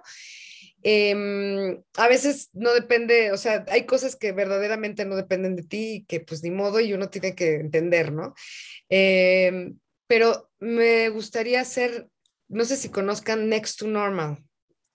No, no, para serte franco, no. tienen que escucharla, eh, verla y escucharla, porque tiene una música espectacular. Es un musical que estuvo ya en cartelera aquí en México y mi, mi esposo, Fede Di Lorenzo, hizo eh, Adán, que es el esposo de, lo hizo Susana Zabaleta, que es un personaje que se llama Diana. Y es un musical espectacular. Se llamó aquí en México, em, espérame, Casi Normales. A lo mejor escucharon por ahí. Eh, por ahí a lo mejor regresan en algún momento y de veras, este, ahí sí los voy a invitar yo a que la vean. Este, eh, la verdad es que ese personaje, Diana, me encantaría hacerlo. O sea, mira, Susana es espectacular. O sea, lo hace espectacular. A mí, Susana me parece una mujer mega recontra talentosa, ¿no? Entonces, pues mira, es que lo hace ella y dices, pues sí, güey, o sea, estás de increíble, ¿no? Entonces, bueno, ese es uno de los musicales que a mí me gustaría hacer. Ese personaje me reta, me llama, me... Es un, personaje muy fuerte, muy, muy potente. Entonces, eh, y me hubiera gustado hacer, por ejemplo, yo no conocía Chicago cuando hice Belma, eh, cuando se pasó todo lo del accidente y todo eso hace 20 años. Si yo hubiera conocido Chicago, yo hubiera querido hacer Belma. Y lo hice. Por eso ahora que fui a audicionar, pues hubiera sido increíble que yo, aunque sea un par de funciones como, no sé, me hubiera encantado porque después de 20 años de experiencia, siento que lo hubiera dado todo, ¿no? O sea, pero también las cosas son porque son, ¿no? Oye, el proceso de audición es bien difícil, yo quiero, quiero pensar, ¿no? O sea, hoy vemos, este, eh, a lo mejor que, un, actor a lo mejor pues, está en una obra, pero ya tiene, o sea, se va a terminar esa temporada o se va a terminar el periodo de esa obra y tiene que empezar a buscar a dónde, o sea, a dónde moverse, ¿no? ¿Cómo funciona el proceso de las audiciones? ¿Nos puedes contar un poco, por favor? Fíjate que ese tema es, es como muy doloroso, porque tú no puedes audicionar, bueno, a ver, sí puedes. Eh, hay muchas eh, situaciones alrededor, ¿no? Pero teóricamente tú no puedes audicionar para otra obra si estás en una. Ah, La ética está ahí. ¿Por qué? Porque tú, tú eres, formas parte de un grupo de personas que escogieron, porque te escogieron a partir del de al lado y del de al lado y del de al lado. O sea, es, es, te ven junto para que cuadres y puedas contar la historia. O sea, tienes unas características muy particulares. Y pues obviamente hay una inversión en vestuario, en todo, pero sobre todo en tu personaje, en tu energía en ese musical. ¿sabes? Entonces, si yo agarro y voy a otra y dejo el musical en el que estoy por irme a la otra, pues no es, es, ética profesional, ¿sabes? Ahora, hay casos especiales donde a lo mejor tú avisas a la compañía y dices, oye, estoy viendo que esto no está aprendiendo o, sí prendió, pero a lo mejor ya va a acabar. ¿Cómo vamos? Eh, sobre todo en este tiempo de la pandemia, es más o sea, es, que eh, no sabes qué va a pasar. O sea, no puedes tú exigirle a, los mismos productores y al revés ciertas cosas porque vamos todos juntos de la mano, ¿me explico? Y habrá quien no, habrá quien no, y pues ni modo, pues digo, cada quien, ¿no? Pero, pero sí, o sea, eh, pero, pero ahí sí tú tienes que poner una balanza y, pensar eh, en tu función, pero también en la función del, del quien te, o sea, es que yo me, yo me refería a que, hazte cuenta, vamos a pensar que la temporada de teatro que tienes va a terminar en diciembre, la que sea. Ah. Y entonces tú ya sabes que esa temporada o ese, o ese periodo de esa obra tiene una vida que termina en diciembre. Ajá. Y tú en noviembre dices, bueno, pues yo tengo que seguir trabajando. Está bien que avises y que digas, oye, pues vamos a terminar en diciembre, ¿no? Voy a empezar a audicionar en diferentes proyectos que me puede gustar. ¿Eso es válido? Sí. ¿Sí? Sí, por supuesto, porque, eh, o sea, es, a veces hasta la misma compañía te dice, oye, adelante, ¿no? O sea, eh, no, no, te podemos ofrecer ahorita más que hasta diciembre o, o, a lo mejor, o a lo mejor, mira, ya anunciamos que termina la temporada, pero ¿qué tal que regresa como la jaula de las locas que regresa todo el tiempo? Bueno, pues estamos abiertos a que si tú conseguiste un trabajo, pues bienvenido, a menos de que estuvieras en 11 y 12, ¿no? Que duró como 14 años, que eran de esas obras que duraban. Pero era buena. Duraban. No, no, yo sé, pero fue, una, fue un fenómeno, ¿no? O sea, hay, hay como ciertos proyectos que duran y duran. Para que veas lo que era Chespirito. No, bueno, yo lo sé. La Dama de Negro también tiene. Por ejemplo, La Dama de Negro y sigue. O sea. pero qué obra. Pero bueno, el, el, este, ¿cómo se llama? Germán este, Robles. Germán Robles, pues sí, era, era quien, quien básicamente. Después también con, con Tomás. ¿Quién la hizo después? Este, ah, ya. No, no, pero aparte es una experiencia. Oye, hemos hablado mucho del teatro y, para bien o para mal hemos hablado mucho del teatro en la Ciudad de México. Sin embargo, se hacen giras. ¿Cómo es la experiencia cuando se hacen las giras? ¿Cómo, cómo, o sea, toda la experiencia, porque, porque debe ser por un lado muy padre, pero por otro lado tiene que ser mortal, ¿no? Sí, es, eh, eh, o sea, vives para la obra, ¿no? O sea, este, de pronto te puedes ir a lo mejor a la playa un rato o a conocer o algo, pero te tienes que cuidar y tienes que vivir para tu obra. O sea, en, eh, cuando fuimos a, a Bogotá, pues dábamos funciones de martes a domingo y descansábamos el lunes. Entonces había que cuidarse, sí nos desvelábamos de pronto, hay gente que aguanta más desveladas, otras que no, pero al final, este, pues depende también de tu responsabilidad y depende también de tu aguante, o sea, cada quien se conoce, pero también de, tu compromiso, ¿no? Es que el teatro musical tiene mucho compromiso, o sea, es como, o sea, yo eh, hago Chicago, yo tengo que estar delgada, tengo que estar fuerte, entonces tengo que hacer ejercicio, tengo que comer bien, tengo que em, hacer todo lo que esté en mí, o sea, no voy a comer cosas que me caigan mal al estómago, o sea, no me voy a ir a cenar unos tacos si mañana tengo función, ¿por qué? Porque si te da agruras, las agruras se inflaman las cuerdas y no vas a poder cantar lo que tienes que cantar, por ejemplo, en Los Miserables, ¿no? O sea, si fumas, pues le vas a tener que bajar al cigarro porque no vas a poder, porque las notas de Los Miserables todos los días no las vas a poder cantar, o sea, o a menos que a ti no te haga nada el cigarro y más bien te dañe tomar las frías, ¿no? Por ejemplo, entonces es como como que te conoces si tu vida gira alrededor de, tus musicales, de, lo que estás haciendo, porque es una entrega 150% de concentración y, de, de perfección. O sea, si yo estoy mal de la voz, la voy a pasar mal, pero también el público paga un boleto y ve una sola, por primera vez ve la obra y, y es la única vez que la va a ver. Entonces, tienes el compromiso de que, tu, de que esa función tiene que ser igual de, de, de, de, buena que cualquier otra. O sea, que la de mañana. Entonces, si tú no estás al 100, a lo mejor yo no me siento al 100, yo tengo que dar mi 100% en el escenario. No importa si yo me siento, no me siento al 100. Suples, si a lo mejor la voz no está perfecta, tú suples y la, siento que lo que es lo más importante es la entrega, ¿sabes? La entrega te la va a agradecer el público, si te ha salido un gallo o, no. Oye, oye María, este, voy a hacer una pregunta que a lo mejor para, para alguien que viene del teatro, igual y me dices, pues no estoy de acuerdo, y se vale. Este, Espérame, tío, nada más quiero, ver, quiero ver si tenemos a María. otra vez se nos trabó. Por lo menos en imagen, no sé si ahí viene de nuevo. No, ahí viene. Ahí, está, ahí, está, ahí está, No, tenemos problema. Ahora sí, María. Una pregunta, a lo mejor estás de acuerdo conmigo, a lo mejor no. Eh, a mí me molesta, por ejemplo, ver que Disney, que durante muchos años fue el creador de las grandes películas y de los grandes este, éxitos, de repente se le acabó la creatividad, entonces las que eran caricaturas las está empezando a hacer en, live action y los personajes que tenían que ser de una manera ahora les está creando una historia y resulta que Maléfica ya no era tan mala y la fregada.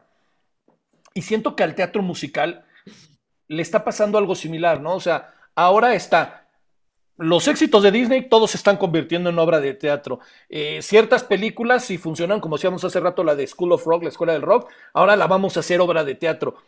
Y ¿no será que se está perdiendo también? Digo, entiendo que no deja de ser un negocio, pero ¿no se está perdiendo la creatividad un poco? Digo, sigue habiendo joyas como Hamilton, que ha sido un exitazo, este, pero, pero ¿no sientes que está, está pasando eso con el teatro?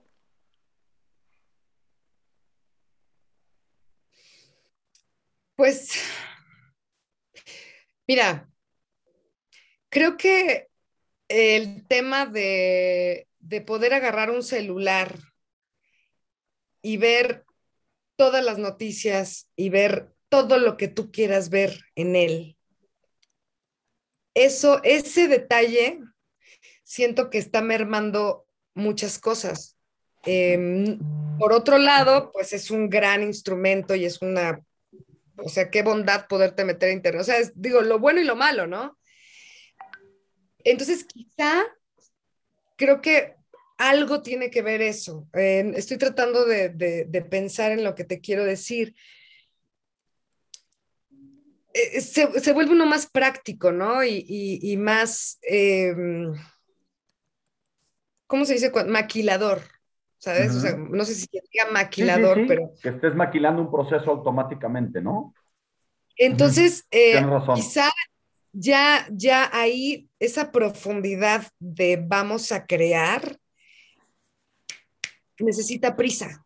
Es que te voy a decir una cosa, yo creo que eh, me acuerdo en la universidad que hablábamos de un tema que decían que las obras de arte, cualquier, cualquier obra de arte lleva, tiene, eh, le llamaban alma, me parece, y es que tú no puedes reproducir de la misma manera este, una pintura o una escultura muchas veces. No es el caso del teatro, pero sí, cuando tienes esa mística que tú decías en una obra con una compañía de teatro en particular, ya tienen ese, esa alma y entonces, sí, como quieren hacer todo en maquila, en producción en línea, todo siempre, pues no es lo mismo. Claro que tiene, todo el teatro tiene un pues es como un aura muy especial, ¿no? No es, no es repetible, aunque se repite cada, a lo mejor jueves, viernes, este, sábado y domingo, eh, tiene, eh, tiene eso que tiene la combinación de un actor con el otro actor, con el otro actor, y se hace como un, círculo perfecto.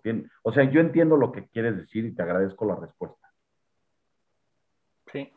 Ahora, yo, yo te voy a decir una cosa, ¿eh? Es como, tienen corazón. Exactamente a mí, a mí me llama la atención, por ejemplo, que haya habido un, musical, estoy hablando de cine, pero como La La Land, que es 100% original, y un genio como Spielberg se le ocurre hacer West Side Story. O sea, ¿en serio Spielberg necesita hacer un remake? ¿De verdad? Sí, sí, estoy de acuerdo. No, no, no, no vuela igual. Y, eh, mira, el tema es que que la gente lo vaya a ver. O sea, a ver, yo le saco lo positivo, ¿no? Pero la gente que no le gusta el musical, o sea, me ha tocado ver cómo se salen, por ejemplo, de, de, los, de la película de los productores, de producer, que era increíble. Que era una joya. La, obra es espectacular.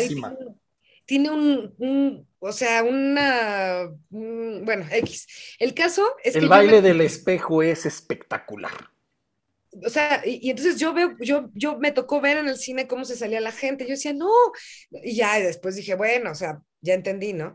Pero esperemos que esta parte de llevar al cine teatro musical, y también, mira, a lo mejor es una, una comparación medio burda, pero no, no es burda, pero los streamings de los musicales que ahorita por la pandemia se empezó a hacer, a lo mejor es acercarle un poco a la gente más de cerquita que huelan lo que es musical, ¿sabes? Digo, yo le tomaría, tomaría esa parte positiva. Sin embargo, crear algo sería espectacular. O sea, con, con esos genios, imagínate, ¿no? O sea, mira, yo la La no sé por qué, pero no puedo pasar de la segunda escena, no sé. Yo tampoco, no, me gusta. No, sé por qué la vi y no puedo pasar, no puedo pasar. A mí la, chava no me gusta, o sea, no me parece, me parece como, como que si vas a mostrar algo musical, pues muéstralo bien. Y eso está como de vamos a bailar en el antro, me explico, o sea, como, digo, no los bailarines que se suben al techo y todo eso, pero no sé, no la he visto, la verdad es que no la he podido ver completa, pero pero imagínate si se pusieran a crear, o sea, tanto, y además tantas cosas que, van a surgir a partir de la pandemia, platicábamos mucho eso en la presentación de prensa de, Ghost, que de lo difícil que ha sido para los artistas estar, estar y pagar la renta y pagar el gas y pagar el agua y pagar la colegiatura, o sea, todo lo difícil que ha sido. Y que al final nosotros vamos a actuar las historias que hagan de la pandemia. Sí por decirlo de alguna manera. COVID si alguien... el musical.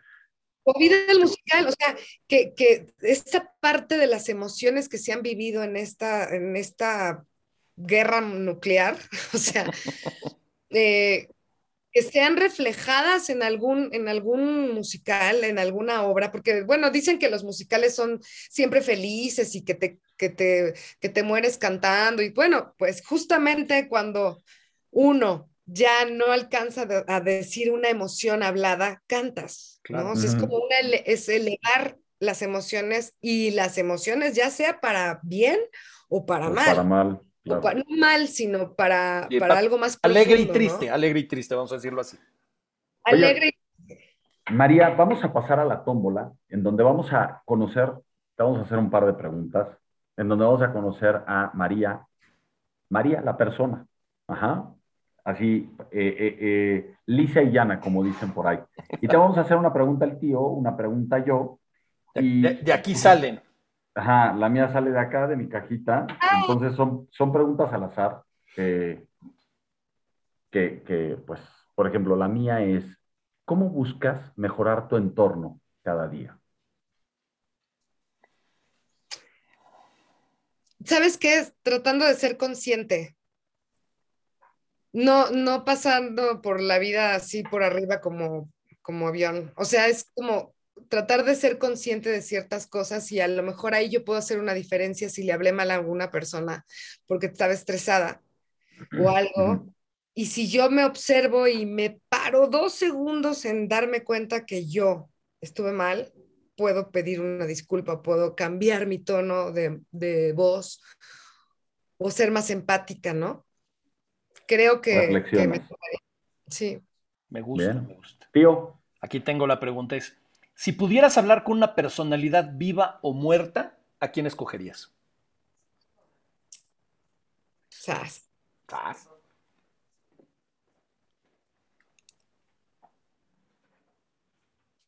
Espérenme. No, tiempo. A ver, aquí no hay cortes comerciales. Lo que sobra es el tiempo. No te estreses, ¿no? O sea, lo que puedo hacer es poner, hacer. No, no, di, di, di, por favor. Personalidad. Es que. O no, o no famoso, no tiene que ser famoso. o sea. Quien tú quieras.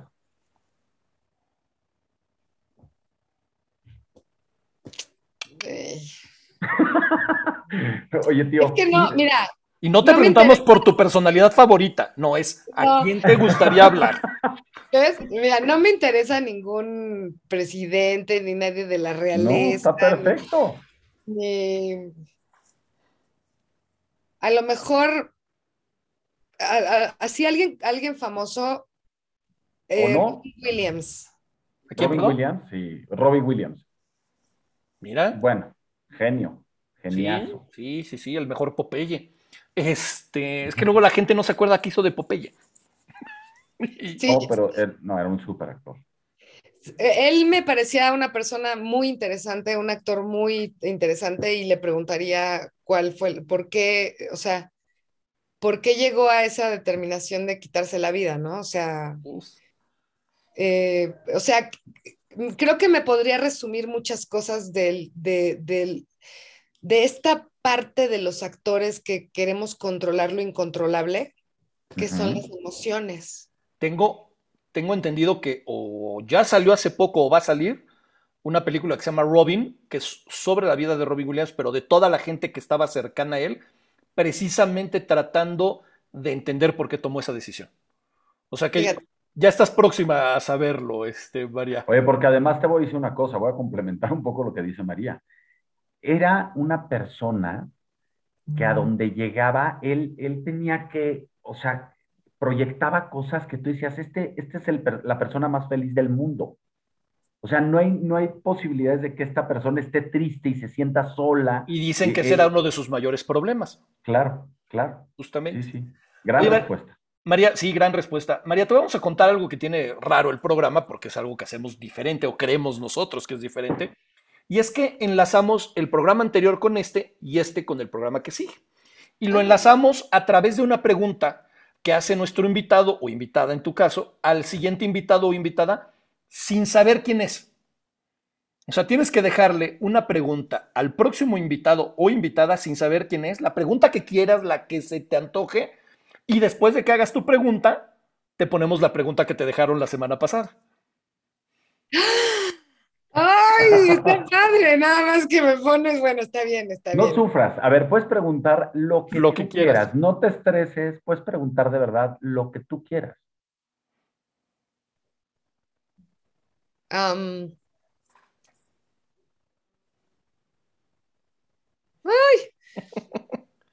¿Cuál es la diferencia entre la pasión y la vocación? Gran pregunta. Gran pregunta, y me va a gustar escuchar la respuesta de la invitada que vamos a tener. Sí, sí, porque además te vamos a decirlo quién es la invitada. ahorita, lo vas a hacer, pero bueno, primero te vamos a poner la pregunta que te dejaron. Si no la escuchas bien, este, de la persona que te la dejó, eh, nos la repetimos. Nos cuente cuál es su platillo favorito y a qué persona que quiere mucho le recuerda y por qué. ¡Ay, qué bonito! Mira, de mis platillos favoritos, bueno, mi platillo favorito, tengo varios, es que favoritos, favoritos. Eh, ya, ya. Eh. no fuimos nosotros, ¿eh? Em. Ojo. Es que tengo varios favoritos. Aquí lo importante no es tanto el favorito, María, sino cuál es y a quién te recuerda. Porque a lo mejor te, te gusta mucho uno, pero, pero te gusta más lo que te recuerda y a la persona que te recuerda. Como Ratatouille, ¿no? Como, Ándale. como Ratatouille, te iba a decir específicamente lo que le pasa al, crítico en Ratatouille, que es una joya. Sí, yo, yo creo que eh, lo que más me, o sea, me puede llevar a estar con, o sea, recordar a alguien, no es exactamente un platillo, son los dulces. Ok. Entonces, eh, cuando como dulces, eh, trato de no porque se engordan, pero de estos ácidos, aciditos, este, O, cosas así, aciditas, me recuerdan a mi hermano, mi hermano que en paz descanse, que se, llama Armando, se llamaba Armando y eh, falleció a los 37 años, yo tenía 28. Y la vida de nuestra familia fue antes y después de él. O sea, es, ha sido muy importante en la vida de nosotros vivo y después de que falleció, pues también nos transformó a todos, ¿no? Entonces, él y yo siempre comíamos dulces juntos. Mm. Mira, pues Entonces, qué bonita respuesta también. Sí, sí, sí. La verdad es que no, no necesariamente tenía que ser eh, digo, en mi opinión, mole o, sopa de coditos. O sea, para ti, no, no, bueno, pues es que para ti la comida que te recuerda eran los dulces aciditos. Buena respuesta, gracias. Eh, aquí, hay, aquí, hay, varios comentarios, este, algunos no me gustaría hacerlos, este, pero le agradezco, por ejemplo, a Roberto Chavarría, que, que nos hace comentarios, a Mau Soler, que ya se tuvo que ir, Heidi Espinosa tampoco le gustó La La Land, pero hay muchos que, y eso de verdad, no te sientas comprometida por lo que voy a decir, pero lo está diciendo la gente. Quieren oírte cantar aunque sea tantito, aunque sea una estrofita o algo. Yo entiendo que a veces no es tan fácil porque hay que calentar la voz y todo. Entonces, si no puedes, no hay ningún compromiso. Y, incluso por ahí están diciendo estereotipos el musical. bueno, ahí estaba, ahí, decía, ¿no? Este, pero como que quieren que cante, a ver, algo de musicales, no, otra cosa. Lo, que, tú quieras. A mí si me preguntas te diría que la de las hormiguitas del, diluvio que viene, pero porque me gusta mucho, pero no es obligatorio. Es que se me olvidan las letras, o sea, es el problema que... Pues, son demasiadas cosas. No, oye, pero tú te sabes todo, no, espérate, yo lo, repetí 700 veces, Los Miserables, pero ya pasaron no sé cuántos años y no me acuerdo. Además, yo tengo que resetear mi cabeza porque si no voy a explotar. Em, Dicen que algo de ¿A ustedes qué les gusta? Híjole, somos muy raros. Sí, rock, rock nos gusta. A ver. ¿No les, ¿Ustedes no escucharon un grupo que se llamaba OK? Se llama. claro. Y había una canción que era. Eh, a ver, nada más me acuerdo un si no canto. ¿No era esa? ¿La que cantaba OK? No, pero ese era de otro, ese era de otro grupo. Era de. No me acuerdo.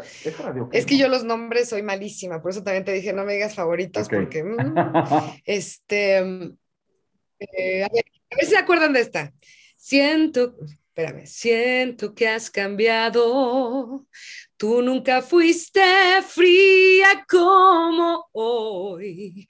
Creo que todo ha terminado sin razón. No encuentro explicación. Te extraño, amor. Fui una aventura más en ti, un pasatiempo en tu vivir. Solo fingiste amor y mientras yo confiaba en ti, yeah, fui. Ya. Yeah.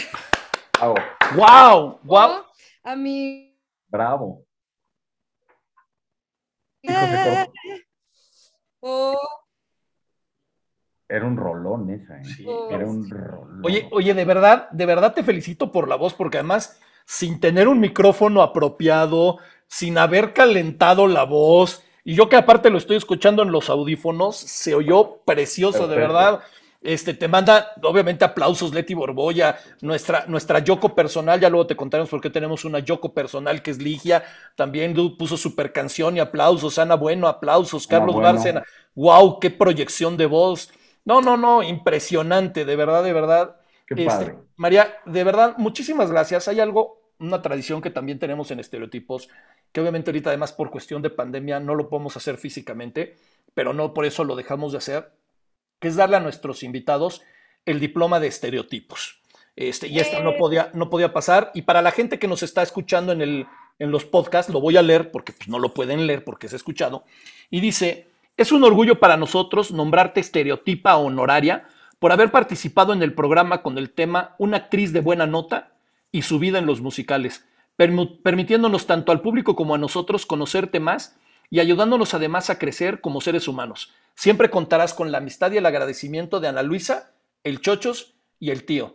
María Filippini, una estereotipo número uno. Este, Todos, oye, te vamos a mandar el, diploma. diploma para que, lo tengas. Ahorita te lo va a mandar Ana, te lo va a mandar este, de manera virtual, pero lo vas a tener tú, desde luego. Oye, este, ¿qué te iba a decir? Yo estoy, no, gracias a ti por el tiempo, estoy bien agradecido porque aprendimos mucho, eres una persona bien talentosa y, es más, vamos a tener compromiso el tío y yo de, ir con nuestras esposas al teatro a, verte, eh, porque es, un gusto conocer personas tan talentosas. Yo te quiero agradecer tu tiempo, te quiero agradecer tu conocimiento, tu carrera y el que hayas compartido con nosotros en Estereotipos el día de hoy. Muchas gracias, María. No, hombre, al contrario, gracias por la invitación. Ana, muchas gracias, fue un placer también. Y bueno, cuando quieran, eh, otra vez, pues hay mucho que hablar. No, eso, dalo por hecho que te volvemos a invitar. Este, yo también te quiero. Ah, ¿no oyes? Ah. Es que. No, no te oía. A ver. Ah, ya. Ya, te oye? ¿Ya lo oyes? A, veces en el, en el traslape se apaga la bocina, pero bueno.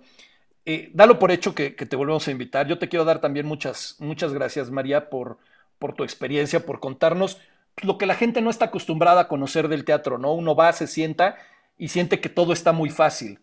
Este, y te lo queremos agradecer. Eh, quiero agradecerle a toda la gente que nos estuvo viendo. Todos querían que cantáramos nosotros. No lo vamos a hacer, no somos tan. eso no va a pasar. Y, menos después de como cantó María, o sea, no estamos locos. Eh, quiero invitarlos a todos y evidentemente a ti también, María, que nos vea la próxima semana. Va a estar con nosotros la sexóloga Fortuna Dichi. Entonces, este, ya, ya verás por qué la pregunta que le hiciste creo que queda maravillosa. Va perfecta. Y este, invitar a todos a, que, a que nos vean el próximo jueves a las 7 de la noche. Eh, gracias de verdad a, María, gracias chochos. Eh, de verdad, de verdad, vayan al teatro. De verdad, vayan al teatro. Muchas gracias y nos vemos el próximo jueves. Adiós. gracias. Encantada. Bye.